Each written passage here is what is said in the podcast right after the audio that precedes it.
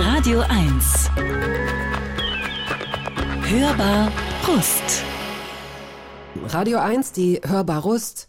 Eine Radiosendung, die immer sonntags zwischen 14 und 16 Uhr läuft und die Sie, wann immer Sie möchten, als Podcast auch nachhören können. Da sind sehr, sehr interessante, illustre, abwechslungsreiche ähm, Gesprächspartnerinnen und Gesprächspartner hier schon zu Besuch gewesen. Mickey Beisenherz, Senta Berger, Ursula Werner, Jim Rakete, Ina Müller, Christian Ulmen, Uschi Brüning, Samira El-Oasil und viele andere. Und wer mein Gast heute ist, erfahren Sie jetzt. Radio 1. Hörbar Rust. Der Spiegel sagt, sie sei die First Lady des Kabaretts. Das kann man so übersetzen, dass sie wirklich die erste war. Oder zumindest eine der ersten. Oder man nimmt dieses First Lady als Hierarchiegedöns. Und auch dann stimmt's. Denn unter den deutschen Unterhaltungs- und Humorfacharbeiterinnen und Facharbeitern werden die meisten Gerburg Janke größte Hochachtung entgegenbringen und tiefsten Respekt zollen. Was ein bisschen so klingen könnte, als wäre es inzwischen still um sie geworden, als würde diese lustige, laute und ungewöhnliche Frau ihre Gedanken, Beobachtungen und Worte nicht mehr auf den Bühnen des Landes unter die Leute bringen. Tut die gebürtige Oberhausenerin aber längst nicht mehr als Teil des Duos Misfits, aber immer noch gerne im Kreise anderer Kabarettistinnen. Herzlich willkommen mit offenem Mikrofon. Ich erwarte jetzt schon, dass äh, möglicherweise dieses laut bemängelt wird. Laut, dass ich das bemängeln würde? Ja, nein. Guten Tag erstmal. Hallo. äh, nee, laut ist okay. Da war irgendwas anderes. Ach, Hochachtung und Respekt. Ja, da sind ihre Augenbrauen hochgegangen Ist- und dann ist gleich wieder so? runter, ja. Mhm, ja, da hab, ich habe so eine Vorstellung gehabt, trotz ihres schweren Hüftschadens und des Rollators Mhm. und des hohen Alters, dass sie immer noch auf die Bühnen kommt und das, das und das ist natürlich diese Lobhudelei. Äh, ich komme damit grundsätzlich nicht gut zurecht. Ich komme damit nicht gut zurecht. Über welche Art von Kompliment können Sie sich denn freuen? ich war jetzt letztens äh, habe ich mal keine Frauen eingeladen, also ich bin ja mit Frau Janke lädt ein unterwegs und es sind immer Frauen, das ist auch gut so, aber ich hatte mir ähm, überlegt, drei Männer einzuladen, alte weiße Männer. Und zwar Wilfried Schmickler, Herbert Knebel und Fritz Ekenga. Mhm. Das war schön, das waren interessante Abende. Und Herr Ekenga nannte mich die hellen Mirren des Kabaretts. So, da bin ich total drauf Die abgefahren. bewundern Sie. Also ich meine, es ist nicht äh, schwer, Sie zu bewundern, das stimmt. Es ist, es ist, glaube ich, sogar zu körperlichen Berührungen zwischen mir und Herrn Ekenga gekommen. Also so ein Dankes, äh, so eine, ne, äh, das fand ich wirklich toll, weil ich Helen Mirren wirklich toll finde. Also richtig, ich äh, mag die sehr in allem, was sie spielt. Und natürlich besonders in Red, diese, diese vier alten. Und äh, das fand ich schön. Das war ein äh, Kompliment, was ich sofort, habe ich mich abends noch mit eingeölt, später. Das ging. Mhm. Aber interessant, dass Sie ein Kompliment dann annehmen, wenn Sie mit jemandem verglichen werden, auch wenn es jemand ganz Besonderes ist. Ja. Mhm. Ja. Die Frage ist mir zu schwierig. Die überfordert mich intellektuell. Ich Aber ich könnte eine Antwort auf eine andere Frage ja, gerne. geben. Stellen Sie sich selbst Ja, gern. genau. Wir können auch gerne so verfahren. Genau. Die Frage wäre jetzt, wen finden Sie denn im Moment in der Comedy am spannendsten? Es ist natürlich, ist das, sind das Frauen wie Kebikus, die, die über die Maßen viel bewegt, also im besten Sinne des Wortes. Absolut. Und äh, es sind auch Frauen wie Tané, die, äh, Mhm.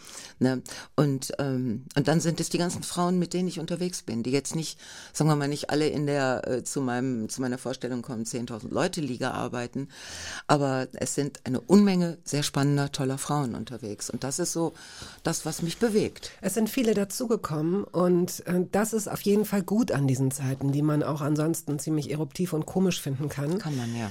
Aber wenn ich mich daran erinnere, die Zeit, in der ich aufmerksam wurde auf Bühnenprogramme, überhaupt als ich, ähm, sagen wir ruhig, Kind, Jugendliche, Teenie, welche Frauen gab es und ähm, was mussten diese Frauen tun, um wahrgenommen zu werden? Sie mussten sich lächerlich machen und sich oft auch hässlich machen. Oder sie haben mit irgendwelchen Makeln gespielt. Also ich nehme jetzt mal Helga Feddersen als Beispiel. Ich nehme dann Frau Jaschke, eine eigentlich jetzt nach normalen Kriterien attraktive, sagen wir es mal ganz doof, Frau, die sich dann zu so einem Puttchen Brammel gemacht hat im Schmidt-Theater, um, äh, um so einer Rolle einer älteren, etwas verhuschten, lustigen Dame zu entsprechen. Ja. Nehmen wir Hella von Sinnen, die immer so ein bisschen die zu laute, ja, ich bin die Dicke und so weiter.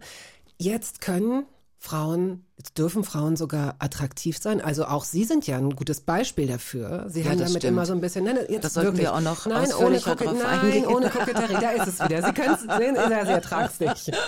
Also Helen Mirren würde es ertragen. Äh, Helen Mirren würde da auch irgendwas sehr Kluges zu sagen, aber mir fällt nichts Dann spielen wir ein. doch einfach Musik. Das ist ja das Schöne an dieser Sendung. Dann kann wir man können Musik immer spielen. wieder Okay. in die Musik ausweichen, wenn Ihre Antworten für mich zu klug sind oder meine Umgekehrt. Fragen Genau. Zu klug scheinen. Beim längeren drüber nachdenken zerfallen die zu Konfetti, zu Feenstaub. So, womit Okay. fangen wir an? Ähm, was halten Sie von Meatloaf? Ja, gerne.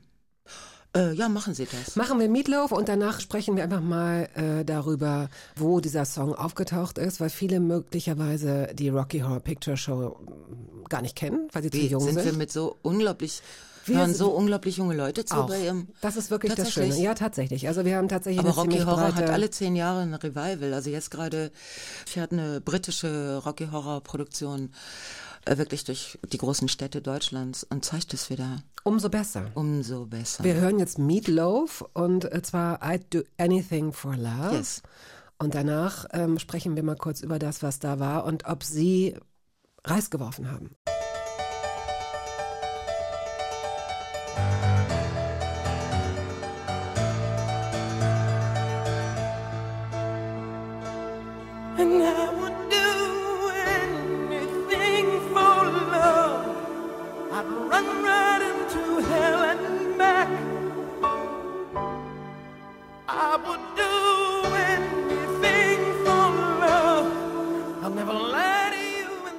Die Entertainerin, Moderatorin, ihre Augenbrauen bleiben in der, wenn da eine Wasserwaage gewesen wäre, da hat sich nichts bewegt. Sehr gut. Das geht. Das ist, Entertainerin. ist das äh, akzeptiert die Unterhalterin, die Humorfacharbeiterin, die, muss ich Kabarettistin sagen?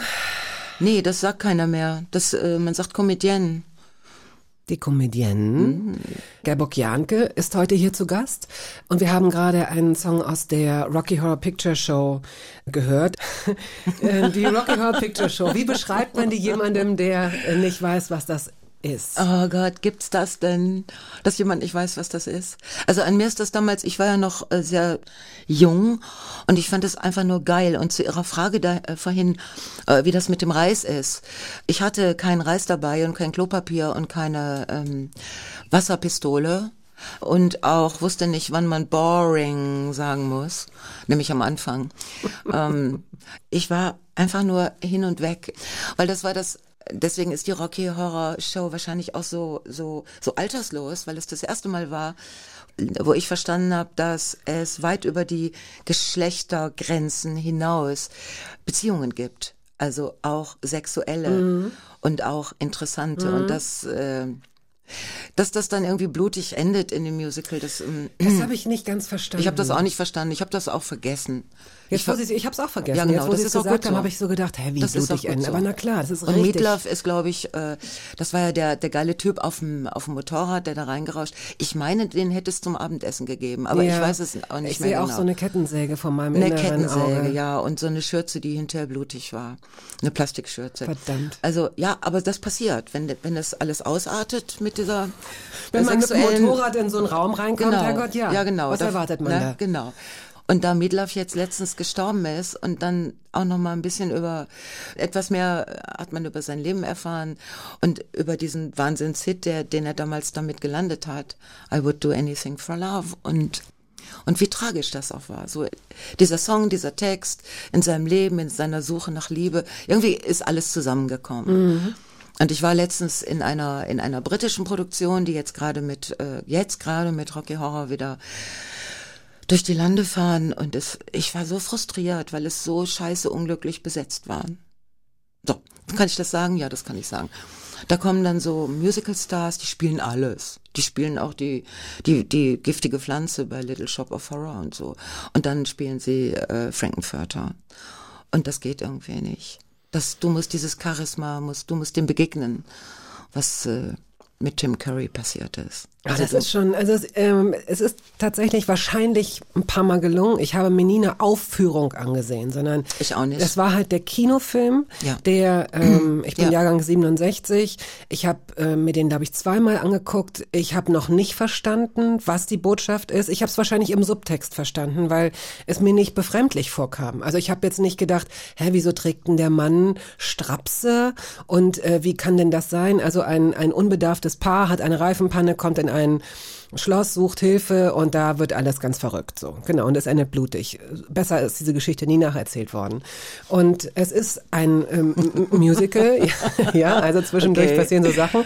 Aber das Tollste, das wahrscheinlich Tollste daran war eben dieses... Ähm, das, was vor Ort passierte Ja, in den Kinos, Rituale. dass die Leute, genau, die Leute Ja, kamen oft ja, geschminkt, genau, sie kamen, sie haben sich diesen Film bewusst mehrere Male angeschaut, sie kamen in bestimmten Kostümen, sie haben äh, Reis geworfen, Klopapier geworfen, all diese Sachen. Es war eine Inszenierung. Ein, ein Feiern dieser, dieses Filmes auch, nicht? Und, ich habe es jetzt, als ich vor drei Monaten oder zwei Monaten äh, in Oberhausen, also in der Stadt, hm, in der ich lebe, äh, in dem in dieser Produktion war, in dieser britischen Produktion, da waren viele Leute meines Alters, also sagen wir mal ältere Leute. Es waren aber auch Jüngere da. Und es kamen wieder die ganzen Kostümierten, die hatten die Kostüme aus dem Film an. Und die haben genau das getan. Die haben Boring gerufen, die haben Wasser gespritzt. Und da habe ich gedacht, wie geil ist das denn? Das Ding lebt, das Ritual lebt und die Leute gehen da rein und finden denselben Spaß, äh, den sie vor 25, weiß ich nicht, Jahren gefunden haben. Nur leider scheiß Darsteller. Ja, es wird. Das ärgert mich dann immer sehr, weil ich denke, du kannst nicht so etwas Charismatisches nehmen äh, wie diese diese Erstbesetzung und dann daraus einfach nur ein Musical machen, wo da ein Typ rumläuft, der behauptet, Frankenfurter zu sein und der hat nicht wirklich hohe Schuhe Okay. an und der hat scheiß Beine und der ist obenrum zu ausgebildet, der hat zu viel Muckibude gehabt und also, weißt du, Im Hintergrund lacht Miriam Celik, die ja verantwortlich ist als Redakteurin für Aber diese sie lacht Sendung. hinter einem also Schal. ja, inzwischen lacht sie hinter einem Schal, oh Gott, ja. ähm, weil sie sich ein bisschen zusammenreißen muss. Entschuldigung. Ist gut. okay, alles ähm, klar. Sie sind in Oberhausen, Oberhausen, wie ja. Sie es eben gerade selbst äh, gesagt haben, zur Welt gekommen, ähm, mitten im Pott. Sommer. Sagen Sie es ruhig. Ich wollte Sommer sagen Im eigentlich. Winter. Es ist so Ich bin im Winter zur Welt gekommen. Ich bin ein Winterkind. August. Januar, aber ganz nah dran. Ich habe den Eindruck, Sie haben da, haben Sie vielleicht die Liste von einem anderen Talkgast? Oh, jetzt wo Sie es sagen. Sie sind nicht Helen Mirrens Schwester. Oh, oh, ich weiß es nicht. Sind Sie sicher, dass Sie nicht am 18.08.55 zur Welt gekommen sind? Nein, ich bin am 18.01.55 zur Welt Gut, es war auch nur ein Test, ob Sie zuhören, wenn ich ganz ehrlich bin, weil Sie natürlich auch schon in Gedanken sind, möglicherweise den gestrigen Abend noch Revue passieren lassen. Ich wollte sehen, Ich höre wie- Ihnen ganz genau Wie präsent zu. sind Sie? Und Also jetzt, ich habe schon gemerkt, dass es sehr gefährlich ist, Ihnen auch nur eine Sekunde nicht zuzuhören. Alles klar. Okay. wer war Erna? Meine Mutter. Ah, Warum? weil Ihr Zweitname Erna ist. Gerburg Erna Janke, ja, ich weiß auch nicht. Gerburg wurde damals nicht wirklich akzeptiert als katholischer Name, weil, äh, obwohl ich habe das, äh, es gibt eine Heilige, die Heilige Gerburg, die ist in diesem Dom in Dingens steht die rum Sie haben nicht viele Gemeinsamkeiten wahrscheinlich. mit der Heiligen. Das ich habe ich überhaupt nicht. keine Gemeinsamkeiten mit Heiligen. Na, ja gut, das Soweit ich, ich weiß, sind die alle auf, auf unsäglich schmerzvolle Art massakriert worden. Ich habe, nein, das, äh, so weit würde ich nicht gehen. Haben Sie denn damals noch eine andere Gerburg kennengelernt? Nein. Nee, ne? Haben Sie in Ihrem Leben zwei andere? Ja, ich habe, also es gab eine, äh, oder gibt immer noch äh, eine Autorin, die heißt Gerburg Dieter Treutsch, glaube ich. Sie Ist heißt Gerburg Dieter? Treutsch. Gerburg Dieter? Oder vielleicht auch Gerburg. Oh, scheiße, ich hätte, das ist so blöd. Sie sind mir zu anspruchsvoll. Das heißt, Sie hätten mir vorher sagen müssen, was ich alles recherchieren muss, damit meine Antworten will- nicht allzu nein, dumm ausfallen. Nein, ich, ich will Ihnen sagen, jetzt, das ist ein gutes Beispiel dafür, dass meine Fragen zu dumm sind, denn ich habe jetzt gedacht, Gerburg Dieter ist Teil eines Vornamens. Nein, Dieter aber ist der natürlich ist, Dieter Doppelname, der der- erste, der Anfang des Nachnamens. Sehen Sie, ich, das ist, ich, ähm, ja, aber ich müsste den Namen Plötzl. Gerburg Dieter. Plötzlich Das, das wäre wirklich hart, als Gerburg Dieter zur Schule zu kommen. Ja, ich werde eine, ich werde, äh, werden- eine, ist gut. ich werde das schriftlich nachreichen. Danke, da freue ich mich sehr. Ihre Ich habe in Schwester- meinem Leben vielleicht noch zwei, Noch zwei. oder drei andere Gerburgs getroffen. Gut. Der Name ist wirklich selten. Ich habe kurz bevor ich 18 wurde, ich habe, da ich immer äh, Post bekommen habe an Herrn Gerburg Janke, habe ich mich so auf den Einberufungsbefehl ge gefreut. Ich habe gedacht, oh ihr Wichser, ich komme, ich gehe dahin und dann stelle ich Jentl, mich wir da machen Jentl hier. wir machen irgendwas Oberhausenmäßiges. Aber das, da haben sie leider das mitgekriegt. da Ja, durfte ja. ich gar nicht erst hin. Ist ja klar, das ist ja auch der Gerburg. Der Gerburg, genau. Also es ist ja klar, dass das männlich konnotiert das ist immer wurde. noch so. Das ist so wie Gerhard oder Gernot oder Ger, irgendwas mit Ger, irgendwas mit Speeren. Hatten Sie denn einen, ähm, einen Schöne Spitznamen oder, ein. Was? oder eine Art, ähm, jetzt bringen Sie mich völlig durcheinander. Entschuldigung. Macht nichts. Hatten Sie einen Spitznamen, einen Rufnamen? Nein, das hat niemand geschafft. Gary? Ich war mal, ich war mal, ähm, ich war mal äh, zwei Wochen in einen Tom verliebt. Das haben die anderen auch mitgekriegt. Und dann war ich in diesen zwei Wochen Jerry, aber nur wegen des Toms. Oh! Oh lala. Mm, Das fand ich so mittel. Wie alt das, waren Sie in der Zeit? Naja, sagen wir mal 17, Haben Sie 16. sich gegenseitig denn auch so gejagt? Was haben wir? Die haben sich doch immer so gejagt. Nein, Moment, das kann doch eine schöne wär kleine ich ja, Geschichte Dann gewesen ich sein. ja Tom und Jerry. Wer hat sich denn da gejagt? Naja, natürlich der eine den anderen. Wie empfinden Sie denn die Geschichte von Tom und Jerry, wenn ich mal fragen Ich kenne die Geschichte von Tom und Jerry gar nicht. Ich kenne nur die Geschichte, wo der Kater die Maus jagt. Naja, jagen, wo, da sind wir doch. Ja, gut, eine- gut, dann gut. Okay, es haben sich welche gejagt. Wir nicht. Wir waren im Zeltlager und haben uns vorsichtig geküsst. Das war alles. Was aber schon schön ist. Das war schön, ja.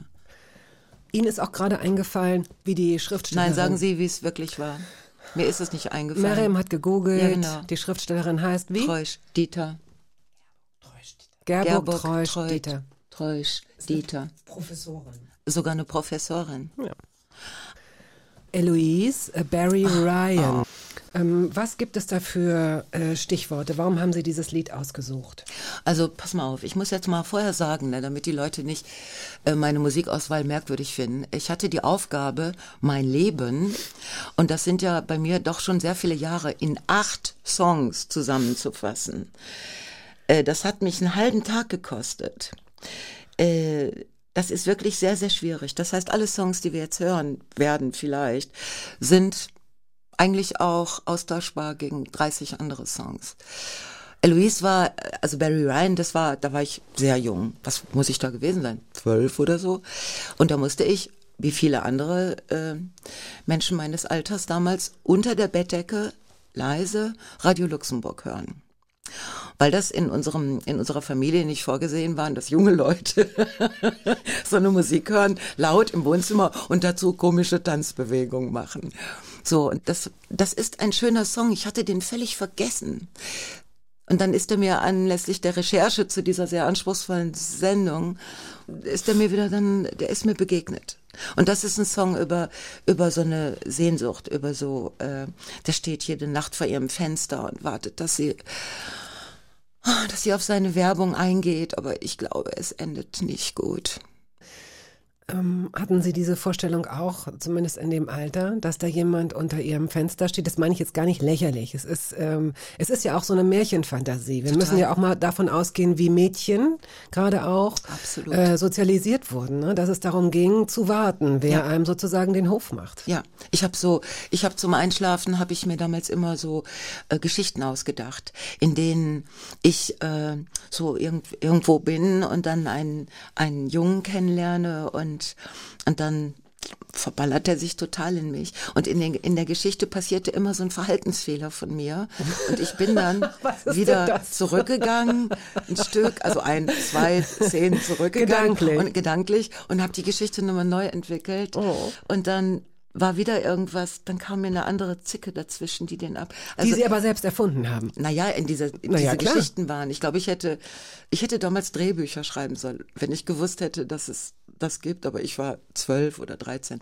Das war aber dasselbe Alter, wo ich beschlossen habe, dass ich sterben müsste, Das haben auch sehr viele junge Mädchen. Und dass die dann, wenn die an meinem Grab stehen, diese ganzen Arschlöcher, dass denen dann einfällt, dass sie mich geliebt haben und dass sie es total bedauern, dass sie verschiedene Dinge nicht gesagt haben.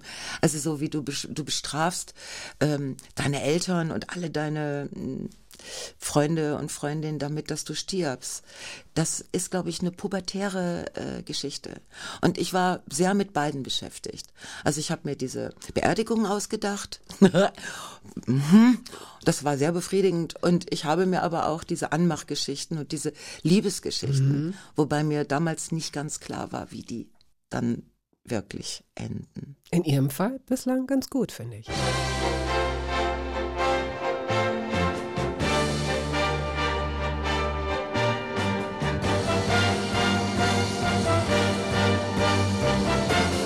Every night I'm there, I'm always there. She knows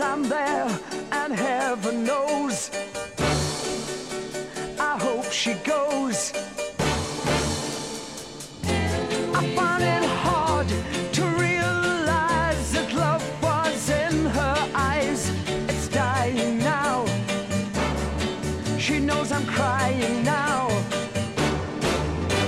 And every night I'm there, I break my heart to please Eloise, Eloise. Die Comedienne, aber auch Schauspielerin und Regisseurin, Kabarettistin Gerborg Janke ist heute hier zu Gast. Ich würde gerne noch mal wissen, was das für ein Verhaltensfehler gewesen sein konnte, den Sie äh, sich selbst attestiert haben als junges Mädchen in Ihren ja eigens ausgedachten Liebesgeschichten. Weil Sie sagten, und dann kam irgendein Verhaltensfehler. Ah, Das ist aber hier wirklich. Also ab Wenn Ihnen das too ich much genau ist. Nein, auf, nein, nein, nein. Ich, ähm, wir können es auch lassen. Es Es ist geht wie, mir. nein, ich versuche das zu beantworten. Du denkst dir eine Geschichte aus. Es ist ein Traum. Du bist zwölf. Du bist schwer pubertär. Und dann geht diese Geschichte an irgendeiner Stelle, denkst du dir was Falsches aus. Weil du gerade dann nicht so attraktiv bist oder weil du besser an der Stelle noch nicht was Aber das meine ich. Es ist nur, ähm, ich will, ich will ja gar nicht, ich will sie gar nicht sezieren, nicht auf diese Art jedenfalls. auf diese Nicht Art. auf diese Art, sondern mit der, was hatten wir vorhin mit der Motorsäge, Mhm. ähm, sondern und da wollte ich eigentlich später drauf zu sprechen kommen. Äh, wir haben eben schon ganz kurz drüber gesprochen, so die ähm, das Bild, das man von jungen Frauen und Mädchen hat und hatte. Also wie man sich nämlich richtig verhält und wie vielleicht nicht. Und äh, mir ist dieses Wort Burschikos eingefallen, das mir zum Beispiel äh, früher immer wieder begegnet ist. Ja. Dass es hieß, Bettina, nein, wirklich, das ist so, Männer mögen das nicht, wenn man so burschikos ist, ja. Und deswegen wollte ich so gerne wissen, was Sie damals als Ihr eigenes Fehlverhalten, denn man selbst läuft ja los und findet das irgendwie ganz gut und dann kommt von außen so ein Korrektiv und sagt, nee, sei mal nicht so selbstsicher, sei mal nicht so buschikus, nee, sei mal nicht so lustig, das finden andere nicht so lustig oder so. Ob das Ihr eigenes Gefühl war, dass Sie da was falsch gemacht haben oder ob das das war, wie andere Sie möglicherweise kritisiert haben. Also das Wort Fehlverhalten war ja jetzt quasi eine dramaturgische Fehlentscheidung in meiner geträumten Geschichte. So, also um die bestmögliche Prinzessinnen-Version rauszukriegen und dass es zu einem Happy End kommt, das war sehr wichtig. Aber trotzdem ist die Frage, ähm, die Frage ist spannend, weil ich kann mir gut vorstellen, dass man sie als junges Mädchen für Buschikus, äh, dass sie diesen Stempel bekommen haben. Und bei mir wa- war das sehr ähnlich. Ich war sehr trotzig. Ich war, ich war, glaube ich, wütend. Äh, warum auch immer. Das möchte ich nicht, dass Sie das hinterfragen, weil Sie kriegen schon wieder dieses Hinterfraggesicht gerade. es war, weiß ich nicht, ich war, glaube ich, mit sehr wenig einverstanden, was wahrscheinlich mit meinen Eltern und den Erziehungsmethoden zu tun hatte. Und ich habe das, ich habe das mit Männern, also dann tauchten ja da Jungs auf und habe ich gedacht, ey, die, das ist alles so komisch, dann bist du an die Hand genommen, dann kriegst du so ein Küsschen, dann stehst du daneben, dann haben die eine Band gemacht, wir Mädchen waren die Groupies. naja, nicht so richtig. Wir hatten das mit dem Ficken noch nicht mitgekriegt. Also wir waren so einfach da und fanden die ganz toll, die Jungs. Und dann kann sich ja so ein sehr junger Mann kann sich ja stundenlang an einem Bass abarbeiten. Bass. Also ohne jetzt genau. Bass ist lässig. Also ich finde die Bassisten oft, oft lässiger als die Ich aufgeregten finde die Gitarristen. Bassisten auch geiler, aber dann können die oft schon drei Akkorde. Das war damals aber nicht der Fall. Da ging es nur um, es ging nur um das Gefühl. Und das haben wir so, dann warst du in diesem Probenraum, das war ein Keller in der Kirche quasi, ne, den, der Pfarrer uns so, also, so, das war ja alles so ganz normal, Kleinstadt. Und dann habe ich irgendwann gedacht, das kann das alles nicht sein. Ich glaube, ich glaube, dass ich mit diesem Trotz und da stimmt vielleicht auch das Wort laut dann wieder, dass ich letzten Endes damit dann auch in der Frauenbewegung äh, gelandet bin, weil ich da irgendwie hingehörte. Mit diesem diffusen Gefühl, ich möchte nicht Sonnenmädchen sein und ich möchte nicht Sonnenmädchen sein. Und so finde ich das mit Jungs auch gar nicht so toll. Und äh, Aber da ist es So, wieder, da ist es dass, wieder. Ähm, dass man sich an diesen ähm, Adjektiven oder an diesen ähm, Kategorien unbewusst schon so abarbeitet. Wir haben das ja als Mädchen in dem Sinne nicht hinterfragt. Also natürlich gibt es ganz viele Biografien und ganz viele ähm, Mädchen, die auch als erwachsene Frauen dann sagen, ich habe viel lieber mit den Jungs gespielt oder ich wäre viel lieber ein Junge gewesen, Ja. was aber nichts anderes bedeutet als, ich hätte auch gerne äh, laut schreien Ja. dürfen, schnell Ja. rennen, auf Bäume Ja. klettern, bla bla bla bla, bla Ja. ohne dass das, äh, ohne dass es eine Ausnahme war, ja? Ja. ohne dass es komisch war, dass man als kleines Mädchen kurze Haare hatte und das vielleicht sogar ganz schön fand Ja. oder sogar lange Haare und das ganz schön Ja. fand, obwohl man sich mit Jungs gekloppt hat. Und deswegen ähm, möchte ich einfach immer nur wieder ich glaube, so ganz kann man äh, die Unterschiede nicht ausräumen, woran auch immer das liegt. Ich zerbreche mir wirklich viel den Kopf darüber, was nichts heißen muss. Aber ähm, ansonsten plädiere ich immer wieder dafür, das nicht so, das wirklich nicht so einzuschränken und das nicht so zu bewerten. Ich habe nochmal nachgeguckt, was heißt eigentlich Burschikos? Also was es bedeutet, habe ich ja irgendwie gespürt. Aber ich habe jetzt in Vorbereitung auf unsere Sendung nochmal nachgeguckt. Und natürlich, es hat was zu tun mit dem, äh, mit dem Burschen, mit dem Studenten. Ja. Also das heißt, es hat Ja. äh, eine Frau, die sich oder ein Mädchen, das sich eigentlich so verhält, wie Jungs sich Mhm. verhalten. Und dann steht da noch natürlich ungezwungen. Voilà, für einen Jungen schon, für ein Mädchen ja nun nicht, Mhm. offenbar. Und das hat mich geärgert. Das ärgert mich immer noch. Ja, das kann ich alles total gut nachvollziehen. Also ich hatte ja nun eine Jugend, äh, das war äh, im Vergleich zur heutigen Jugenden, glaube ich, echt äh, luxuriös, weil ich habe draußen gespielt. Gespielt. Ich habe A, A gespielt, B draußen. Äh, mein Vater hatte eine Schaukel im Garten gebaut und die war super geil. Und wir haben sehr viele Verletzungen auf dieser Schaukel erlitten. Zähne, Gehirnerschütterung, Arme, Füße gebrochen und so. Also nicht ich alles, aber so alle irgendwas. Und das war super. Und ich bin auf Bäume geklettert, weil es gab welche. Und das äh, fand ich alles völlig selbstverständlich. Das heißt, äh, ich bin sowieso Vielleicht würde man im Nachhinein, wenn man ein Buch schreiben würde, tatsächlich schreiben, "Hm, ich habe ein bisschen mich wie ein Junge benommen oder ich fand die jungen Spiele interessanter. Ähm, aber ich habe zum Beispiel Völkerball gehasst. Oh, ich hab's geliebt. Wieso Oh. mochten Sie das denn nicht? Ja, weil ich da abgeschossen werde. Ach so, ja, ich habe abgeschossen. Ha, ich war wie ein Junge. So, ich glaube, das war ein schönes Gespräch. Ich denke, wir haben jetzt den wesentlichen Unterschied rausgearbeitet.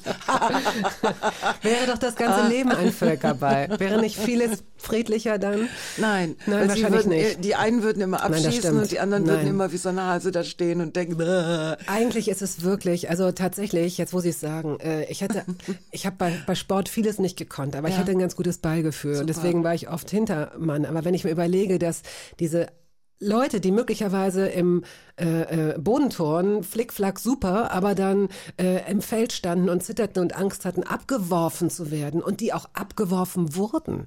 Ja, dieses, äh, das ist ja eigentlich was ziemlich Hartes äh, gewesen. Ich weiß Ich, was mich so genervt hat, war die Absicht.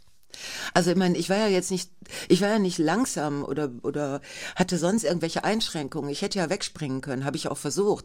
Mich hat die Absicht so verunsichert, dieses Glitzern in den Augen zu sehen, bevor dieser blöde blaue Ball da losgeschossen wurde.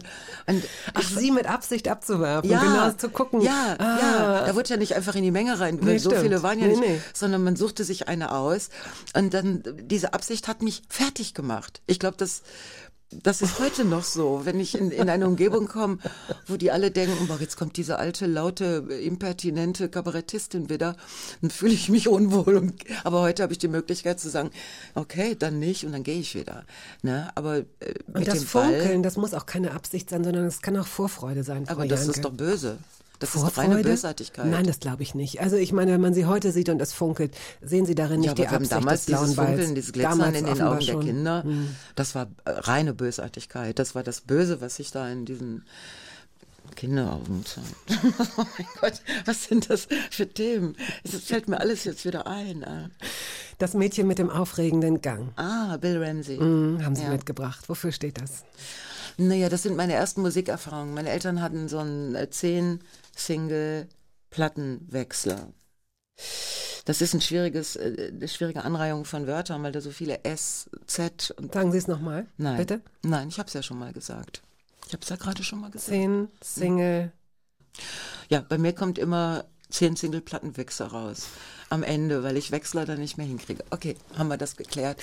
Und äh, das ist das Erste, was ich so, also auch abgesehen von heimlichen Radio Luxemburg äh, Geschichten unter der Bettdecke, aber das war die Musik und das war äh, heißer Sand und ein verlorenes Land und ein Leben in Gefahr. Mhm.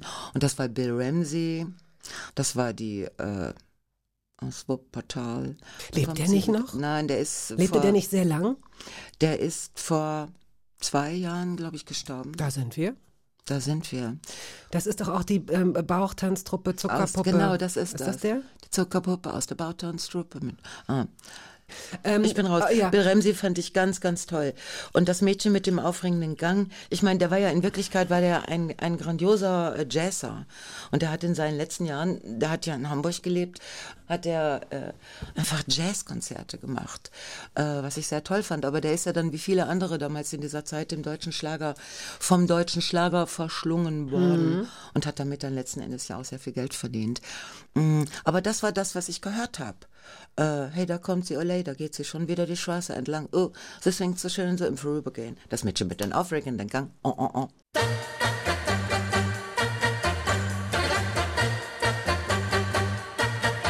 Als sie kam, ja, da hatte sie viel von den gewissen Wiggelwagel Sexappeal. War so fotogen.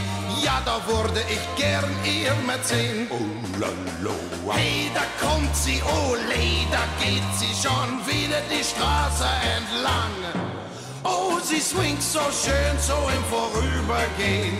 Das Mädchen mit dem aufregenden Gang. Zu Gast ist heute die äh, Unterhalterin, Moderatorin, Schauspielerin, Regisseurin Gerborg Jahnke. Sie waren bestimmt eine gute Schülerin. Also ich kann mir vorstellen, dass Sie gerne gelernt haben. Stimmt es? Ähm, boah, äh, bestimmte Fächer. Also ich fand Deutsch gut wegen der Deutschlehrerin und ich fand Französisch toll wegen der Französischlehrerin. Aha. Äh, und das hat mir hat auch mein Bild von was ist äh, was bedeutet Lehrerin sein sehr geprägt, weil diese Französischlehrerin trank wirklich ich glaube sehr viel Rotwein und Während des Unterrichts? Naja, da nun gerade nicht. Ja, äh, woher wissen Sie es dann? Weil wir das damals alle wussten, dass sie das Ah, tut. okay, okay. Aber das war Savoir-vivre und nicht du, die Frau. Ähm, Nein, wir fanden das toll. Okay. Das war Existenzialismus. Wir haben Sartre und Camus gelesen. Äh, wir hatten auch äh, eine Zeit lang alle schwarze Rollkragenpullover an. Oder einige von also uns, wir reden sagen jetzt mal. von so einer Zeit 14 plus, nicht runter. Ah, wir reden schon eher von 17, 16, hm. 16 17. Okay. Existenzialismus, da musst du ja schon rauchen. Ich habe dann natürlich auch Chitan und Gouloirs geraucht. Das ist ein hartes Oh, das ist Zeug. hart. Das ist hart, aber da musstest du durch Ja. wegen Existenzialismus. Wir fanden natürlich alles Simone de Beauvoir total super und diese Deutschlehrerin hat erstens geschafft, unser Interesse an der Sprache zu wecken, weil die hat darauf bestanden, dass unsere hitzigen Diskussionen alle auf Französisch stattfanden. Sie haben jetzt die Deutschlehrerin gesagt, oder meinen Sie die Nein, sie war die Französischlehrerin? Franz also sie war äh, auch, aber sie war vor allen Dingen Französischlehrerin. Ah, okay. Und äh, sie hat uns die Chans Chansons nahegebracht. Also das war George Mustaki. Das, äh, wir wollten wissen, was der singt, weil wir das so geil fanden. Und Serge Reggia- Reggiani, der dann wiederum einen Song von äh, Mustaki singt, nämlich dieses Lied, das heißt Sarah. Und da geht's um eine ähm, Um eine Frau, da singt ja am Anfang La femme qui est dans mon lit n'a plus 20 ans depuis longtemps. Das heißt, die Frau hat ist schon lange nicht mehr 20 und ihre Brüste sind sehr schwer. Nämlich davon, dass sie zwar oft, aber schlecht geliebt worden ist. Oh, Mhm. okay. Und dann habe ich jetzt, nach all den Jahren, ne, wo mir das Lied wieder begegnet ist, habe ich gedacht, mein Gott, äh, zwei Männer, einer, der schreibt, einer, der singt. Und sie, sie sprechen mir so aus dem Herzen und es ist so zärtlich und so respektvoll und so wunderbar. Mm, Das hat mich dann, das bringt mich auch ein bisschen ans Ende meines Lateins, würde ich mal sagen. Dann spielen wir doch einfach diesen Song, Das tun Sarah. wir, ja. Und dann beginnt schon der zweite Teil. Ja, genau, so machen wir es. Gut, schön.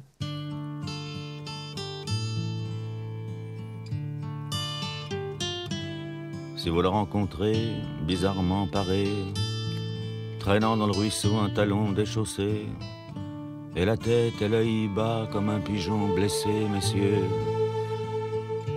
ne crachez pas de jurons ni d'ordures au visage fardé de cette pauvre impure que déesse famine a par un soir d'hiver contrainte à relever ses jupons en plein air. Cette bohème-là, c'est mon bien, ma richesse, ma perle, mon bijou, ma reine, ma duchesse. La femme qui est dans mon lit n'a plus vingt ans depuis longtemps. Les yeux cernés par les années, par les amours. Au jour le jour. Radio 1. Hörbar Brust.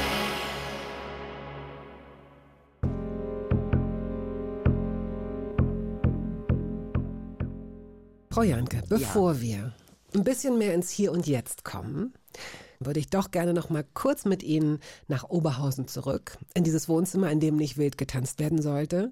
Geben Sie uns doch ein, zwei Sätze, um Ihre Familie, Ihre Eltern ein bisschen kennenzulernen. Also nur das, was Sie, was Sie preisgeben möchten, um dann mit Ihnen gemeinsam dieses Zuhause zu verlassen und zu schauen, was mit Ihnen passiert ist und Ihren Weg weiter zu beschreiben. Sie machen das wirklich auf fast therapeutische Art und Weise. Warum? Was hat mich verraten? Um dann ihr Zuhause zu verlassen und zu gucken, wie es weitergeht. Das ist so, das ist bei den Versuchen, die ich in meinem Leben erlebt habe, mich zu hypnotisieren, wurde das immer wieder gesagt.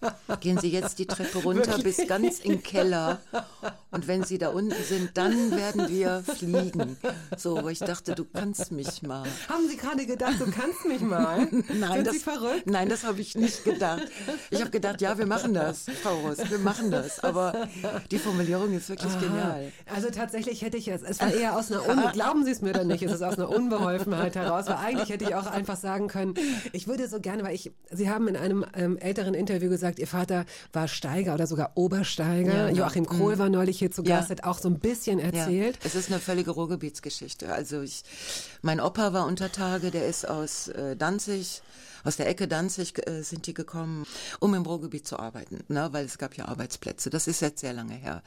Der war noch Hauer, das heißt, die sind in diese winzigen Stollen reingekrochen und haben mit äh, großen Eisenhacken auf die Hohle, auf die Hohle eingekackt, auf die Kohle eingehackt. ja, das andere werden sie auch gemacht haben im Feierabend. Und mein Vater ist natürlich auch unter Tage, äh, hat auch unter Tage angefangen. Das war so.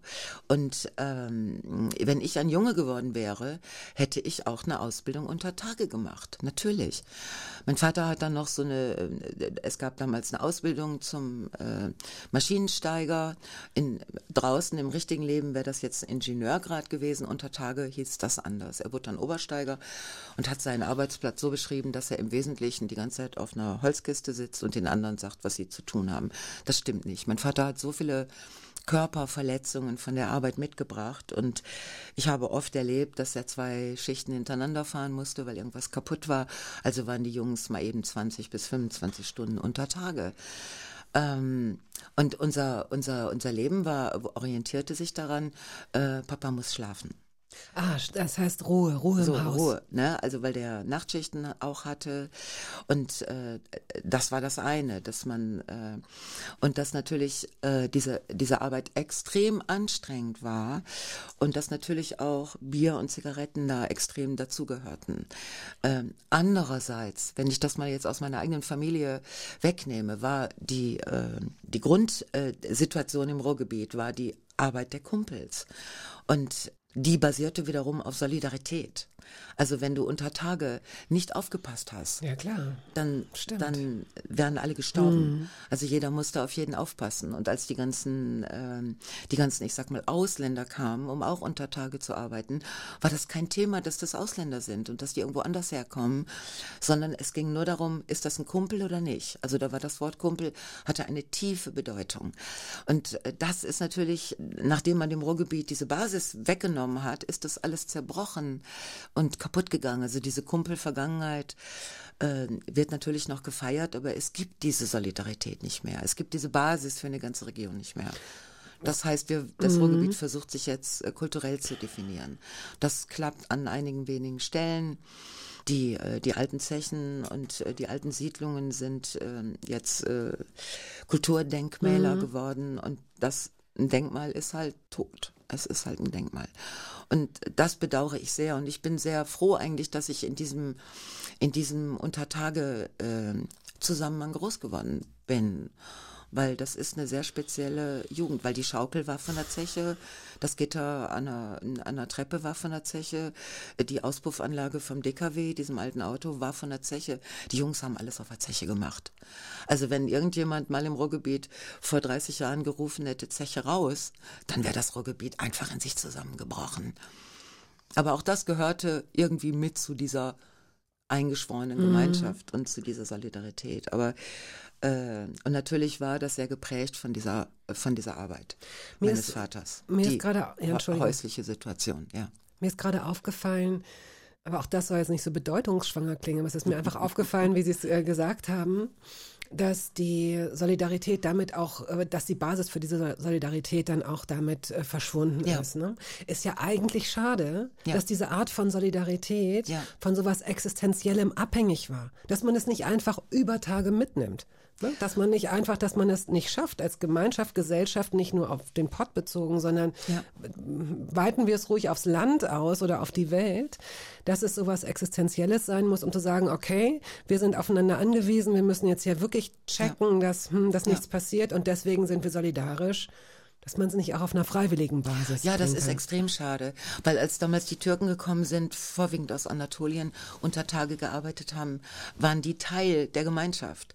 Als die Italiener gekommen sind, haben alle festgestellt, die können nur Pizza und Eis, aber das ist super geil. Also sind wir alle Pizza essen gegangen beim Italiener und dieses geile Eis und die Spaghetti und so.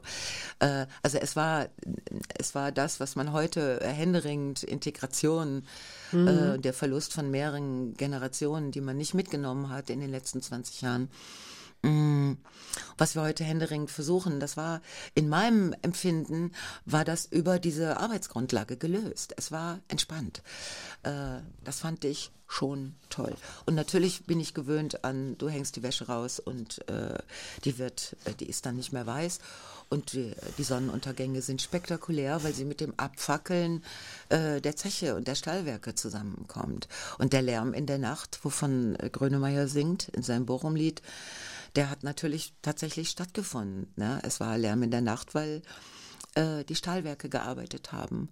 Und das hast du einfach gehört. Das ist so, manchmal bin ich in Hamburg, meine Schwester besuche und dann höre ich die, die, äh, die Schiffe, äh, die, äh, die entladen werden, diese Container, dieser Containerhafen. Und dann habe ich gedacht, das ist auch ein Lärm in der Nacht, aber der ist ganz anders. Und mh, das sind für mich positive Erinnerungen. Weil ich denke mir, Berlin kann jeder, Ruhrgebiet musst du wollen. Also, Oh, Oh, oh, oh. Ich, also ich bin momentan überhaupt keine Lokalpatriotin, aber Berlin kann jeder, das würde ich jetzt nicht gut, äh, dann sag ich jetzt, unterschreiben. Köln kann jeder. Okay? Gut, ich ziehe den Satz ganz zurück. Nix kann jeder, aber Ruhrgebiet musst du trotzdem wollen. Ja, das, ich glaube, ja, ja. Das finde ich ja auch so schön, dass, dass die Städte in diesem Land doch sehr unterschiedlich sind. Und anyway, das ist jetzt ein ganz neues Thema. Da Ist es, ja. Tonsteine Scherben. Rio Reiser. haben Sie mitgebracht. Rio Reiser. Ja. Warum? Ach, das war die Zeit, ich habe ja dann angefangen zu studieren.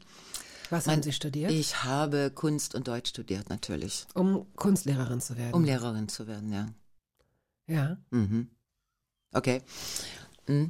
Das war sehr schön. Man Na, musste Sie hatten gute, na, Sie haben gerade mich eben so angeguckt. Ich überlege, ob ich irgendwas vergessen habe Nein, Sie haben nichts fragen. vergessen. Weil Sie hatten zwei ganz tolle Lehrerinnen, von denen Sie gerade erzählt das haben. Mhm. Und äh, ich kann mir vorstellen, dass so das Lernen Spaß macht und man, wenn man alt genug ist, auch schnallt. Wenn ich das weitergeben kann, so wie die das machen, ist es toll. Dann mache ich was Gutes. Aber Sie sind an irgendeinem Punkt, offenbar ist diese Art von Idealismus zerschellt. Ja, und zwar als ich, äh, man konnte damals während des Studiums, äh, konnte man schon an Schulen arbeiten, weil die Schulen dringend Lehrpersonal brauchten. Und dann haben sie halt die Studentin dahin geschickt. Du hattest so einen Vertrag, dass du kein Recht hattest auf, auf Festanstellung. Du bist also stundenmäßig bezahlt worden. Mm, Das habe ich gemacht. Also wenn du dann als Lehrerin arbeitest, du hast ja nichts dem- du, du hast ja kein Referendariat. Also die sagen dir die Zimmernummer von der Klasse, wo du rein musst, und dann bist du da zum vereinbarten Zeitpunkt äh, reingegangen und hast gedacht, was ist denn hier los? und, und dann war ich an verschiedenen Schulen, an Gymnasien im Münsterland und an der Gesamtschule in Osterfeld, also in Oberhausen. Und äh, da habe ich gemerkt, und das war wirklich eine, eine tiefgreifende Erfahrung, dass ich auf keinen Fall Lehrerin werden will, weil ich würde Alkoholikerin werden, genau wie meine geniale Französischlehrerin. Ähm, ich würde direkt Alkoholikerin Warum? werden, weil ich diese diese Zerrissenheit zwischen äh, den Jugendlichen und auch den Kindern, also die haben mich ja auch in die siebte oder achte Klasse geschickt für Kunstunterricht. Äh, und ich habe zur Kenntnis genommen, dass es Kinder gibt, die dringend besonderer Betreuung bedurft hätten. Mm, Also ich hatte zum Beispiel ein Kind, das kam immer am Montag, hatte das die ganzen Pornos geguckt zu Hause, die äh, die Eltern geguckt haben. Und der, äh, der Junge war dadurch komplett in einer anderen Welt. Und das Einzige, was der malen konnte, war ein Panzer. Hm, jetzt hatte ich mir so tolle Ideen ausgedacht, so Dschungel und alles, was man so, was die anderen so malen sollten. Und habe mich dann darauf eingelassen, dass er Panzer gemalt hat. Also das ganze Jahr, wo ich da als Kunstlehrerin gearbeitet habe, hat dieser Junge Panzer gemalt und ich habe ihm eine sehr gute Note gegeben, weil der sehr gute Panzer gemalt hat. Kannte sich mit Panzern super aus. Und wenn ich sagte, der Panzer jetzt in der Wüste, der nächste Panzer im Dschungel, der dritte Panzer in der Großstadt, irgendwie, dann hat er das gemacht. Und, äh, und gleichzeitig war mir klar, dass dieser Junge es einfach nicht schaffen würde, in diesem System äh, irgendwo hinzukommen, wo man hätte gucken können, was eigentlich mit ihm ist. Und das, äh, diese Zerrissenheit, das hat mich total frustriert. Und ich hatte keinen Bock darauf. Ich hatte, außerdem hatte ich gerade angefangen in einem, in einem ähm, Bürgerzentrum zu arbeiten. Also arbeiten ja, Geld nein. War das diese Sozialarbeit? Sozi Nee, das war, so, das war mehr so ein freies Bürgerzentrum. Das mussten wir uns damals nicht, äh, nicht, das mussten wir nicht besetzen, weil die Stadt Oberhausen uns das freiwillig gegeben hat. Mhm. Okay. Eine ehemalige Zinkfabrik, in der wir machen konnten, was wir wollten. Das war sehr, sehr sinnvoll. Das heißt, als es dann zu dem Moment kam, wo ich hätte ähm, diese, diese Referendarszeit antreten sollen, bin ich dann zu dem Seminarleiter gegangen und habe gesagt, also ich mache das nicht, ich, äh, ich trete den Job nicht an. Und ich hatte einen super, ich hätte in einem Gymnasium in Dienstlaken arbeiten können, also echt vom Feinsten, da hast du wohlerzogene Blagen rumsitzen, die dir keinen Ärger machen als Lehrerin und äh, aber ich habe gedacht, ich äh, Sie halten das nicht aus. ich kann das nicht, nein. Und äh, dieser Seminarleiter, das war ein unglaubliches Erlebnis, weil der sagte, haben Sie sich das gut überlegt? Sag ich, ja. Sagte, haben Sie eine Alternative? Habe ich gesagt, nein. Aber ich weiß, was ich nicht will, das doch schon mal was. Und dann ist er aufgestanden, ist rumgekommen. Ich bin auch aufgestanden. Hab ich gedacht, was kommt denn jetzt? Ist das geil? Und dann hat er mir die Hand geschüttelt und meinte, hat mir alles, alles Gute für meinen Weg gewünscht. Und da hatte ich eine Sekunde den Eindruck, der hat was verstanden, obwohl er mitten im System saß und auch eigentlich nichts ändern konnte. Ja, aber das war, weißt du, wenn du, äh, was mir immer auffällt, ich werde jetzt et etwas länger und tut mir leid auch sehr unlustig, aber wenn du so alt bist wie ich und du guckst von jetzt auf dein Leben zurück, dann mutet es an wie ein Plan. War es aber nie. Ja, ja. War es nie. Du hast nur an bestimmten Kreuzungen, wo du dir überlegen konntest, fahre ich rechts oder links, hast du dich für irgendeinen Weg entschieden. Ganz kurzfristig. Und auch ohne zu wissen, was am Ende dieses Weges liegt. Und das war so, so ein Moment, der war äh, für mich lebensentscheidend, weil wenn ich im Schuldienst gelandet wäre, dann äh, würden wir heute hier nicht sitzen und es wäre sehr viel nicht passiert. Nein, ich, äh, mir kommen tausend Gedanken gleichzeitig Ja. in Ja. den Kopf. Eine sehr enge Freundin von mir ist ähm, Lehrerin an einer sogenannten Problemschule Mhm. und sie hat tatsächlich sich bewusst dafür entschieden. Sie hat als Redakteurin über diese Schule mal einen Beitrag gemacht und hat gesehen, was da passiert Ja. im Wedding und hat sich geschworen, ich komme wieder als Lehrerin und das, das auch ist der andere wirklich Weg. durchgezogen und ist der empathischste Mensch, den ich kenne. Also die hat nicht diesen Panzer. Ne? Die hat auch nicht, also äh, das geht auch alles in die rein. Wenn, wenn sie manchmal von Geschichten mit Geschichten kommt von einzelnen Schülerinnen oder Schülern Ja. mit Einschulung, wo dann, wo sie dann noch privat äh, Schultüten kauft und bestückt, weil die Genau. Eltern kein Interesse haben oder das vergessen haben oder so. Und wo sie dafür sorgt, immer wieder dafür sorgt, dass diese Kinder positive Erlebnisse haben und vielleicht irgendwann mal sagen, ich hatte mal eine ganz tolle Lehrerin, deswegen will ich auch Lehrerin werden. Also ich will Ihnen damit kein schlechtes, um Gottes Willen kein schlechtes äh, Gefühl machen, weil ich glaube, da wo Sie sind, sind Sie wahrscheinlich total gut. Ich kann es nicht beurteilen. Aber ich wünsche mir natürlich auch, dass die empathischen Menschen es irgendwie schaffen, dabei zu bleiben, obwohl ich verstehe, dass sie sich zurückgezogen haben. Ich hätte das wahrscheinlich auch gemacht, aus der Angst heraus, das nicht ertragen zu können, mit dieses Mitfühlen und nichts ändern zu können. Ja, also wir müssen halt irgendwie sehen, wie können wir denn das, das, das können wir schaffen, wenn wir vieles momentan nicht ändern können auf der Welt. Aber ich glaube, dieses äh, marode und äh, teilweise auch eben wirklich unempathische Bildungssystem zu reformieren und da genauer zu gucken, äh, davon profitieren wir ja auch als Gesellschaft. Äh, irgendwann vielleicht sogar wirtschaftlich, wenn das das Argument sein soll, aber zwischenmenschlicher auf jeden Fall. Ja, äh, ich finde das alles richtig, was Sie sagen, aber es war nicht meine Aufgabe. Es war damals nicht meine Aufgabe, nicht meine Berufung.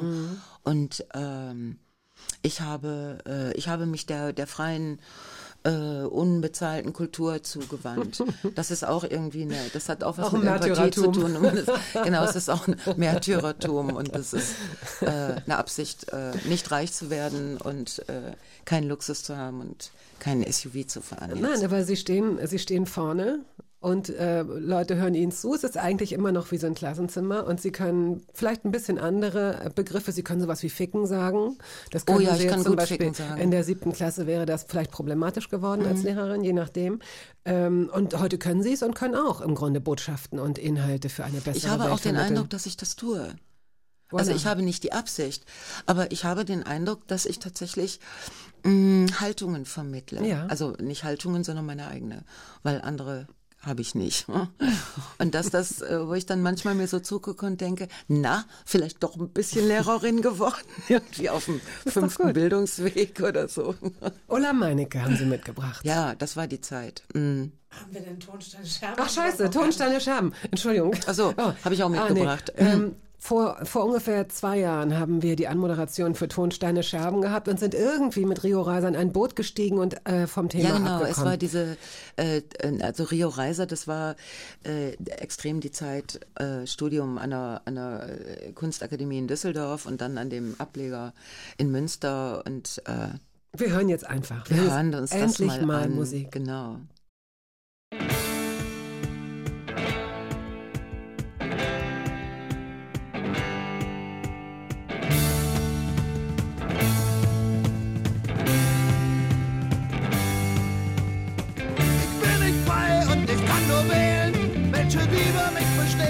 Welcher Mörder mir befehlen. Ich bin tausendmal verblutet und sie haben mich vergessen. Ich bin tausendmal verhungert und sie waren voll gefressen. Im Süden, im Westen, im Osten, im Norden, es sind überall dieselben, die uns ermorden. In jeder Stadt und in jedem Land. Schreibt die Parole an jede Wand. Schreibt die Parole an jede Wand.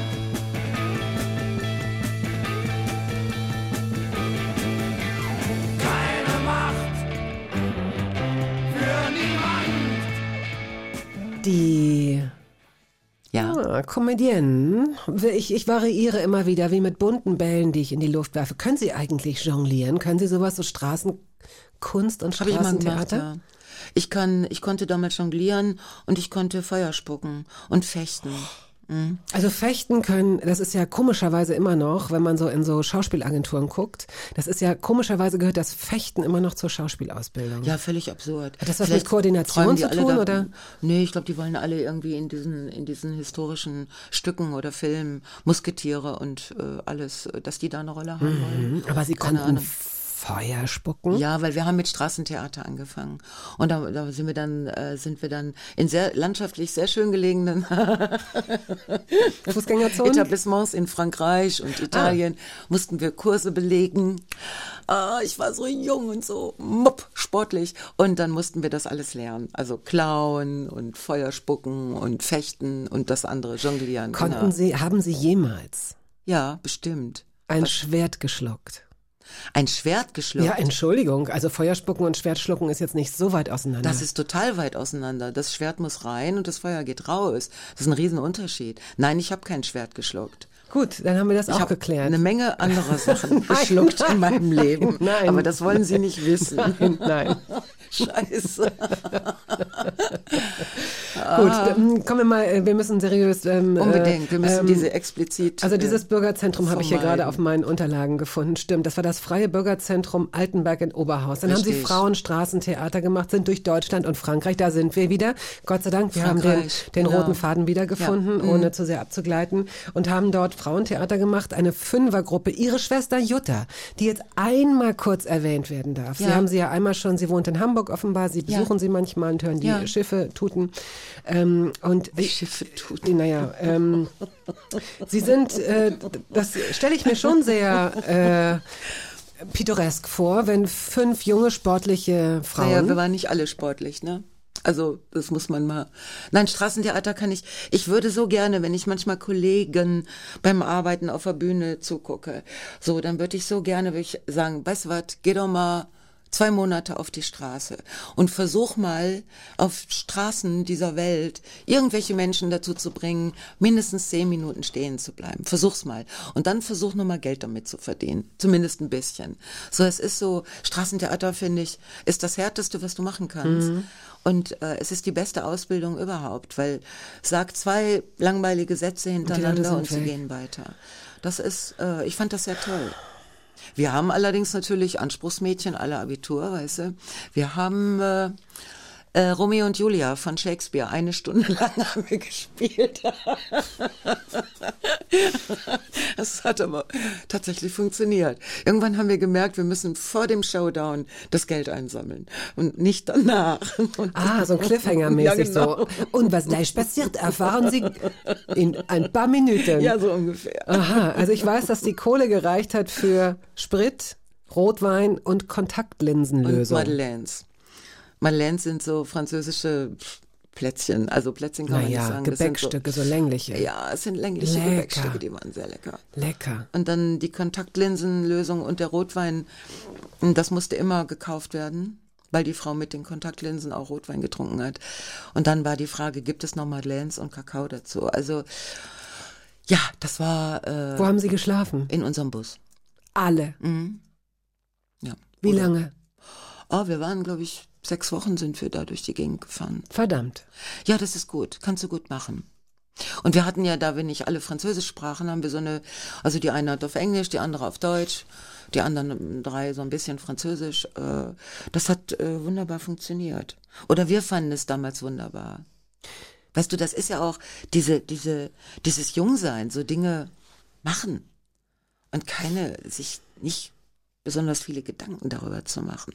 Ja, nicht im Vorfeld alles zu zerdenken. Das Nein. ist zwar so eine, so eine Floskel, das so zu formulieren, aber tatsächlich hat es ja was, ne? Man zer zerdenkt wirklich ziemlich Ja, viel. genau. So Planungshysterie. Äh, also mh, ja, das äh, hat uns vielleicht geholfen, das dann alles genau so äh, zu nehmen und toll zu finden, wie das, äh, wie das kam. Wie kam es denn dann zu den Misfits? Hat sich daraus ergeben. Diese Gruppe nannte sich dann Misfits und dann blieben letzten Endes aus der ganzen Arbeit blieben Frau Überl und ich über und dann haben wir uns gedacht, so, dann versuchen wir damit mal Geld zu verdienen und dadurch, äh, dadurch entstand das dann und dann waren wir ja Kabarettistin. Das war ja, damals gab es ja noch keine Comedy, so lange ist das schon her. Und dann äh, erfand die Journalie die Schublade Frauenkabarett. Und wir, ich habe mich so bepisst über diesen Namen. Ich dachte, ey, what the fuck? Ich werde jetzt gerade etwas, aber es hat mich wirklich, ist ein Frauenkabarett. Es ist, wenn kein Mann dabei ist. Ein Kabarett ist gesetzt, weil es sind das, da ist ja klar, dass es So, Männer das sind sind. Männer, aber wenn, ja, Frauen. ja, das ist halt in vielen Bereichen Ja, ist das genau. nach wie vor so. So.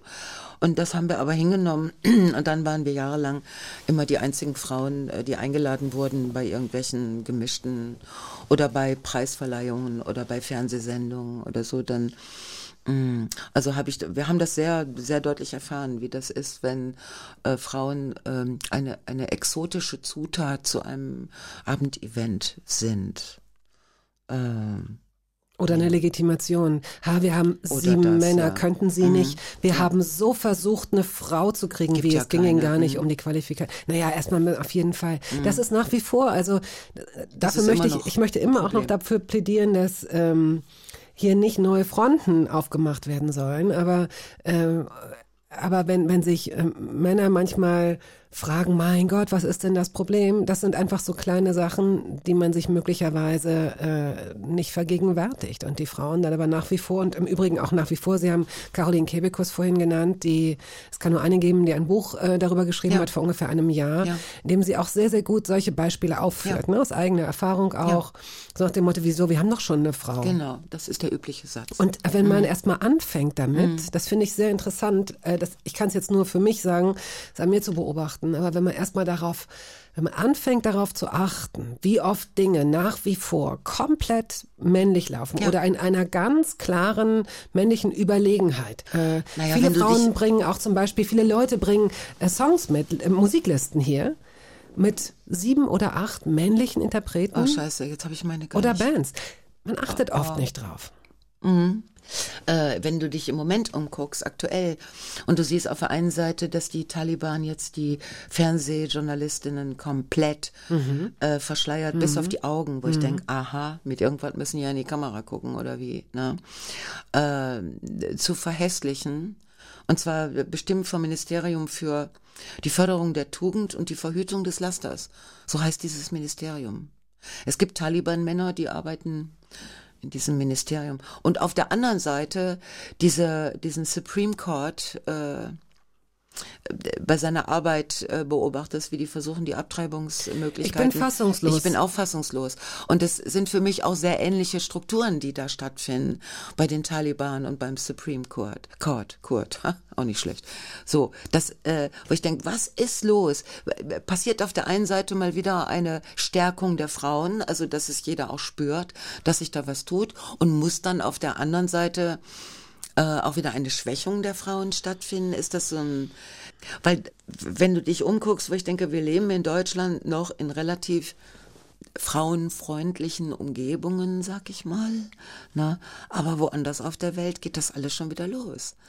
Ja, ich kann es noch nicht einschätzen. Ich weiß nicht, ob es so Geschichtsbewegungen gibt, dass wir dann irgendwann demnächst aufpassen müssen, dass wir nicht wieder auf Scheiterhaufen landen. Nein, es ist, ähm, ich, ich, ich denke auch in diese Richtung, also im Sinne von Demokratie ist nichts Selbstverständliches, Menschenrechte sind nichts Selbstverständliches, aber ich Ja. gehöre zu einer Generation, die nicht groß kämpfen musste. Ja. Und vielleicht hat es was damit zu tun. Ich glaube an Wellenbewegungen. Ja, Ja. etwas muss unterdrückt werden, damit es wieder aufgebrochen wird. Äh, was ich aber schade finde, weil ich immer darauf gehofft hätte, dass die Vernunft äh, einem klar macht, okay, wir waren an dem Punkt mal, da wollen wir nicht wieder hin. Also lass es uns nicht so weit kommen, dass es wieder passiert. Wenn ich aber sehe, dass, äh, wie Sie sagen, Homosexualität, Pressefreiheit auch, dass das also alles Errungenschaften, die schon mal da waren und die wieder so unterdrückt werden.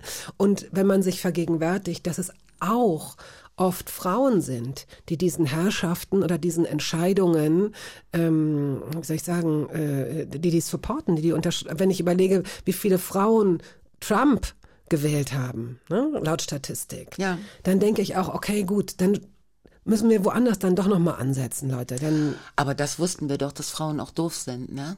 es geht nicht darum, dass Frauen per se die besseren Menschen sind. Nein, es das gibt sind sehr sie viele nicht, doofe nein. Frauen, Ja, völlig klar. Ähm, ich, Aber ich, die Machtfrage stellt sich anders. Es ist die Machtfrage Ja, genau. und ich möchte auch, dass natürlich erstmal eine, eine Gleichheit hergestellt wird, wenn das Leben losgeht. Also wenn eine Frau ähm, als Schülerin, als Mädchen die Möglichkeit hätte, Ja. zu studieren oder eine Ausbildung zu machen und sich dann entscheidet, ähm, äh, Mutter zu werden, äh, was jetzt abwertend klingt, so ist es überhaupt gar nicht gemeint. Jeder soll diesen Lebensweg gehen, den er, äh, zu dem er sich entscheidet, aber man muss auch die Möglichkeit haben.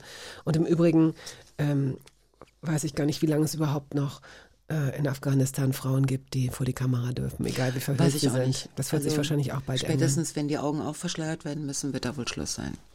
Ich weiß es nicht. Es sind Bilder, die mir, die, die, die ich grauenvoll finde. Aber ich finde sowieso gerade sehr viel grauenvoll. Und man tappert da so zwischen diesen ganzen Nachrichten und Bildern hin und her und fragt sich, äh, boah, wie, wie, was heißt das jetzt für mich? Was, äh, wie, wie lebe ich jetzt damit oder wie gestalte ich mein privates Leben? Anderes großes Thema Klimawandel, wo ich mich auch ständig damit rausrede, dass ich seit 30 Jahren kein Fleisch mehr esse und deshalb einige Dieseltankfüllungen noch gut habe. Diesel, ausgerechnet Diesel. Wollen wir nicht erstmal die Misfits spielen? Wir müssen Musik zwischendurch machen. Ach so, das, ist ja hier mit Musik. Ich ja, vergesse das immer. Ja, ich vergesse es auch manchmal. Ja, das liegt daran, dass das Gespräch mit ihm so spannend ist. Aber wir müssen auch nur lustig werden. Wir müssen überhaupt nicht lustig werden. Doch, das- nein, nein, nein, nein, nein, wir müssen nicht lustig Miriam. werden. Mariam hat akzeptiert, dass es nicht lustig Ich werden weiß muss. es nicht. Ich glaube, sie würde gerne was Lustiges hören. Ja gut, dann denken Sie sich was aus, das ist ja Ihr Job. Sie sind ja Comedienne. Nein, wir spielen das Lied, das ist auch lustig. Okay.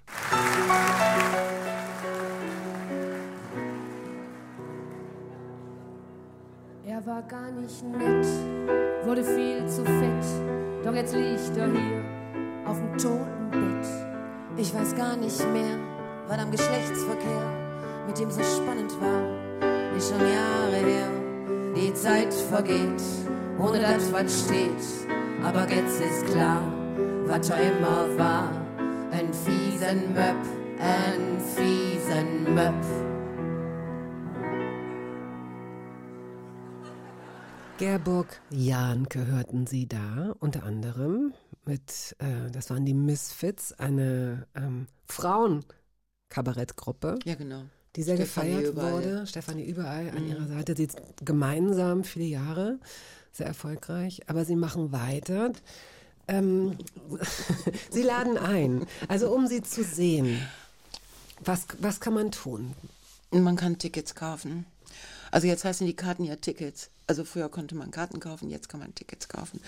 Wir sind mh, ziemlich viel unterwegs. Ja, mir geht es auch darum, Frauen zu fördern. Also mir geht es um Frauen. Zusammenhänge. Das war in zwölf Jahren Ladies Night. Im Fernsehen fand ich das super, dass es funktioniert hat und dass es auch eine Institution geworden ist. Irgendwann fand ich gut, äh, aber so in dem, was ich mache. Das andere ist, ich habe immer, ich habe nie alleine auf der Bühne gearbeitet. Und ich habe da auch überhaupt keine Lust zu. Und äh, die Vorstellung, so solo zwei Stunden auf einer Bühne zu arbeiten und das so anstrengend und alles und dann ist es vielleicht auch gar nicht so gut, keine Ahnung. Ich denke dann immer, dafür habe ich nicht genug zu sagen. Also für mich ist es eine Win-Win-Win-Situation, wenn ich nicht alleine bin. Also wenn die, die anderen Gästinnen, das ist ja immer Pyjama-Party mit Bezahlung, was wir da abziehen, weil es ist immer Klassentreffen. Das ist immer total super Stimmung und alle, die ganzen Kolleginnen sind immer sehr guter Dinge und es ist auch dann irgendwann mit Alkohol und so. Okay, äh, das ist für mich super. Ich muss nicht die zwei Stunden alleine. Äh, die Damen zeigen ihre Sachen, die, die, die äh, zeigen ihre Nummern, ihre Geschichten. Ja gut, sie zeigen irgendwas.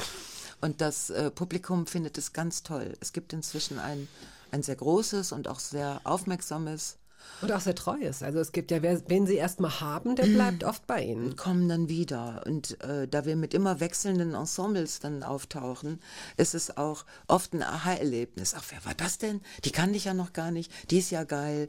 Also es äh, ist für die für die Damen, die mitmachen, es ist auch eine, es ist auch ein Gewinn, weil sie danach zum Beispiel auch eher vom Veranstalter wahrgenommen werden. Aber für mich ist es einfach die beste Art zu arbeiten. Ich weiß nicht, vielleicht finden die anderen das, die denken so, ich weiß nicht, was sie denken, aber ich finde es unglaublich angenehm und luxuriös. Schön. Ja. Sie haben eine Seite, auf der Sie, also eine Website, auf der Sie auch ähm, Kabarettistinnen und Komödiantinnen und Comedians. Ja, es gibt eine Liste. Äh, es gibt so eine Liste, Ja. genau, weil es ja immer heißt, ja, aber es gibt gar nicht so viele Frauen, die lustig Ja, sind.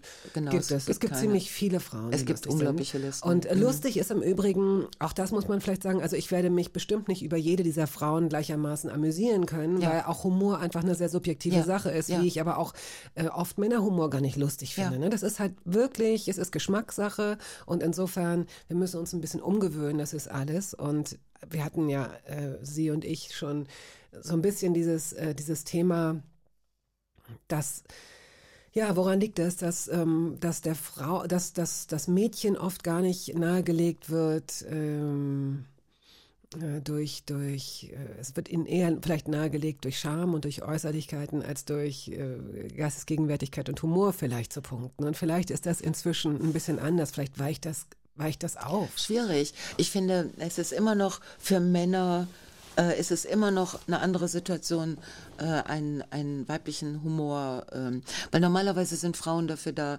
den Männerwitzen zuzuhören und dann zu applaudieren. Also wie Frauen auch dafür da sind, so Kinder, die so ihren ersten Witz machen. Also dann ganz viel zu lachen, weil das so, Mhm. das hat so was Nettes, äh, aufmunterndes, zugewandtes, mütterliches, so über den Kopf streicheln. Und ich glaube, Humor ist aber auch dann, wenn du älter wirst und klüger, eine Waffe. Ist es auch. Und ich finde, die ist auch ganz schön scharf. Oh ja, und wenn eine Frau äh, derart bewaffnet ist, dann ähm, ist sie vielleicht für die Männer, die noch sehr in Klischees verhaftet sind, und das sind meiner Meinung nach 99 Prozent der Jungs, äh, ist es vielleicht doch äh, angsterregend. Ich kann's Oder aber- zumindest ja. Distanz äh, erregend. Und so. ähm, ich, ich hoffe, dass es sie nicht allzu sehr enttäuscht oder irritiert, aber ich kann es in Teilen nachvollziehen, weil Frauencomedy schon, als, als würde man so sagen, okay, wir müssen was nachholen, wir müssen was wieder gut machen, wir müssen was, wir haben, es hat sich so aufgestaut, das ist schon auch ziemlich, das geht schon ziemlich zur Sache. Teils, Und teils. Nehmen wir mal, ja gut, natürlich, auch das ist sehr unterschiedlich, ja, ist es. aber ich kann schon auch verstehen, wenn Typen sagen, sorry, aber das ist mir eine Spur too much, wenn da irgendwie Schwanzwitze die ganze Zeit gemacht werden. Das passiert ja, manche sind ja auch durchaus gut, möglicherweise. Machen aber Frauen Schwanzwitze? Ja, Frauen machen Schwanzwitze, schon auch. Und es ist okay, dass Frauen Schwanzwitze machen, wenn andere Frauen das lustig finden. Aber ich kann nicht von einem Mann erwarten müssen. Ich kann nicht sagen, du hast keinen Humor, wenn er selbst nicht drüber lachen kann, weil ich umgekehrt über Scheidenwitze vielleicht auch nicht lachen würde, die ein Mann macht. Weil oft sind es ja Petitessen, über die man da redet. Und da habe ich, das finde ich weder witzig noch wichtig. Das war aber jetzt schon sehr witzig. Naja, und das, äh, ich finde, das ist nicht das Kriterium. Das Kriterium ist, ob eine Frau, die sich nicht, wie Sie am Anfang gesagt haben, als Putzfrau oder Schlampe äh, verkleidet hat oder die nicht äh, 240 Kilo wiegt und sich äh, persönlich kaputt macht irgendwie, sondern gestandene, vielleicht sogar gut aussehende, ähm, vielleicht sogar sympathische Frauen, die klare Dinge sagen auf der Bühne. So, und die natürlich dann die Meinung, äh, äh, wo die, wo die Rezeption, äh, wo die, wo die Leute unterschiedlicher Meinung sind, wie sie das finden. Ne? Ich habe den, ich habe die Erfahrung gemacht, dass im Laufe der Jahre immer mehr Männer in die Vorstellung gekommen sind. Und wenn ich an manchen Abenden sage, Jungs, mir ist heute nicht danach, euch zu beleidigen, ich möchte einen männerfreundlichen Abend machen. So, das versuche ich jetzt. Das erste, was die Jungs machen, ist, oh, so als wollten sie ihr Geld zurück. Und dann lege ich das natürlich den Verdacht nahe, dass die Jungs da reinkommen, um sich das mal so richtig besorgen zu lassen, auf die üble Art. Das ist mir alles recht. Ich, ich bediene nicht. Ich rede über Dinge, die mir wichtig sind oder Dinge, die ich abgrundtief scheiße finde. Und ich versuche das natürlich so zu gestalten, dass das leicht wird und dass man das, dass man nicht vor den Kopf gestoßen Mhm. wird, weder Mann noch Frau. Mhm. Na, weil das, äh, ich finde, das gehört sich so.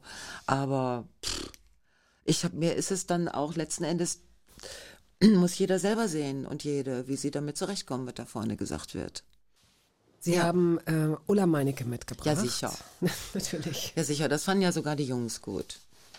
Das fand, also der Mann, mit dem ich da, also der in dieser Wohnung wohnt, in der ich lebe, äh, Sie meinen Ihren der- Verlobten? Ja, ich meine den verloren. Ja. Äh, Wollen Sie der, einen Satz zu dem sagen? Der ist doch sehr, sehr nett und eigentlich weiß auch alle Welt, dass Sie mit ihm zusammen sind. Ja, sicher. Ich habe da auch, mache ja kein Geheimnis daraus. Hajo Sommers, ja, seit 1994 ja, genau. äh, miteinander verlobt. Er ist der Vorsitzende, äh, immer noch des Fußballvereins. Er ist der Präsident. Also Sie sind, wenn man so will, ich bin die Frau First Präsident. Lady. Ja, okay. Ich bin da haben wir First wieder. Lady vom äh, Rot-Weiß Oberhausen. Rot-Weiß Oberhausen, vierte Liga. Mhm, genau, Europapokal. Nee, aber ich bin äh, auch ganz zufrieden. Ich bin ja äh, Vertreterin der Gartenhaltung für Männer. Das, äh, das, äh, das erzähle ich zum Beispiel schon sehr lange und ich kriege immer sehr viele Mails von Frauen, die sagen, sie würden ihren jetzt auch im Garten halten. Ich kriege auch Mails von Männern, die mir bestätigen, dass die Gartenhaltung für sie sehr, sehr angenehm ist. Hat er denn inzwischen so eine Art Carport für Schatten, auch äh, wenn, wenn die Sonne Nein, das ist alles Nature, völlig äh, Nature-mäßig. Da ist Schatten, wenn Schatten ist und wenn die Sonne untergeht, okay, geht er ins ja, Bett. Ne? Ja. Genau, und da ist das, was er da anbauen kann und grillen, da muss er sich ein Eichhörnchen. Nein, es ist, äh, es ist ein Konzept geworden. Also weiß ich auch nicht, es ist passiert. Und irgendwann, als es losging, habe ich ihn dann gefragt, soll ich da sofort wieder mit aufhören? Weil ich habe ein bisschen das Gefühl, das wird jetzt so eine Geschichte, die uns beide nie mehr verlässt. Und er meinte, nö, wäre okay. Dann habe ich mir gedacht, gut, ich habe seine Erlaubnis und dann mache ich das. Und was hat das jetzt mit Ulla Meinecke zu tun? Weiß ich nicht mehr. Ach so, doch, weiß ich wohl. Äh, dass selbst der oder auch der oder der auch äh, äh, Ulla Meinecke damals super fand und auch den Song super fand. Es gibt Männer, die dann kotzen und es gibt Männer, die es geil fanden. Und mh, mm, das ist der Unterschied, glaube ich.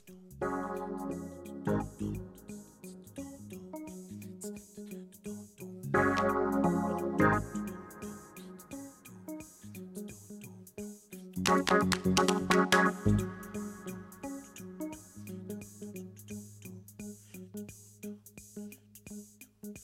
fliegen beide durch die Nächte, segeln durch den Tag.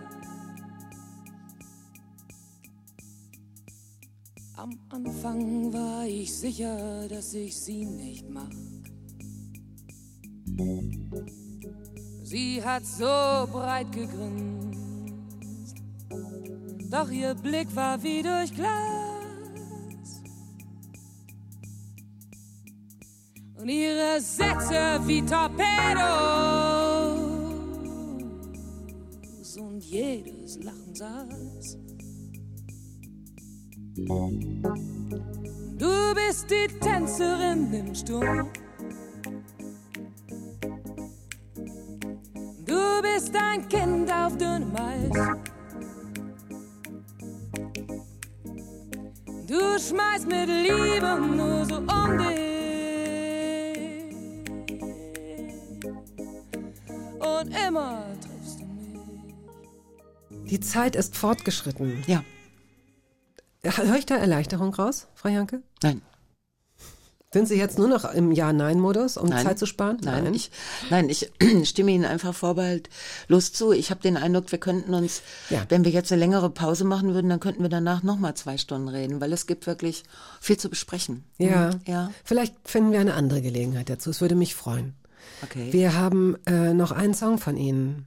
Break the Chain, One Billion Rising. Es ist eine längere Geschichte. Gelingt es Ihnen, diese Aktion möglicherweise so zusammenzufassen, dass Menschen, die sich interessieren, dann äh, von sich aus im Netz recherchieren? One Billion Rising ist jetzt eine, ist eine Aktion, die worldwide, äh, deswegen auch One Billion, äh, stattfindet am 14. Februar. Äh, es ist äh, gegen Gewalt gegen Frauen. Und es gibt äh, eine Choreografie auf diesen Song One Billion Rising, der äh, also Break the Chain, äh, den wir jetzt hören, äh, die auf der ganzen Welt getanzt wird. Äh, wir haben an am 14. Februar eine eine Frauendisco gemacht äh, in Oberhausen und dann hat unsere Tanzlehrerin hat das mit uns allen einstudiert und dann hat die gesamte Halle dann diesen Tanz getanzt. Der ist einfach und das ist es macht totalen Spaß. Und es ist unbeschreiblich, was mit dir passiert, wenn du das mit 400 Frauen Wow. gleichzeitig Ja, tanzt. Und genauso gut die ganzen Videos von All Over the World, wo die Frauen dasselbe gemacht haben. Teilweise auf riesigen Marktplätzen oder. Das ist sehr beeindruckend. Ich danke Ihnen für die Zeit, die Sie sich genommen haben. Gerne. Schön, dass Sie endlich mal äh, hier bei uns vorbeigeschaut haben. In Berlin. Und wer weiß, ähm, wo sich unsere Wege nochmal kreuzen. Das würde mich jedenfalls freuen. Vielen Dank für Ihre Geschichten. Gerne.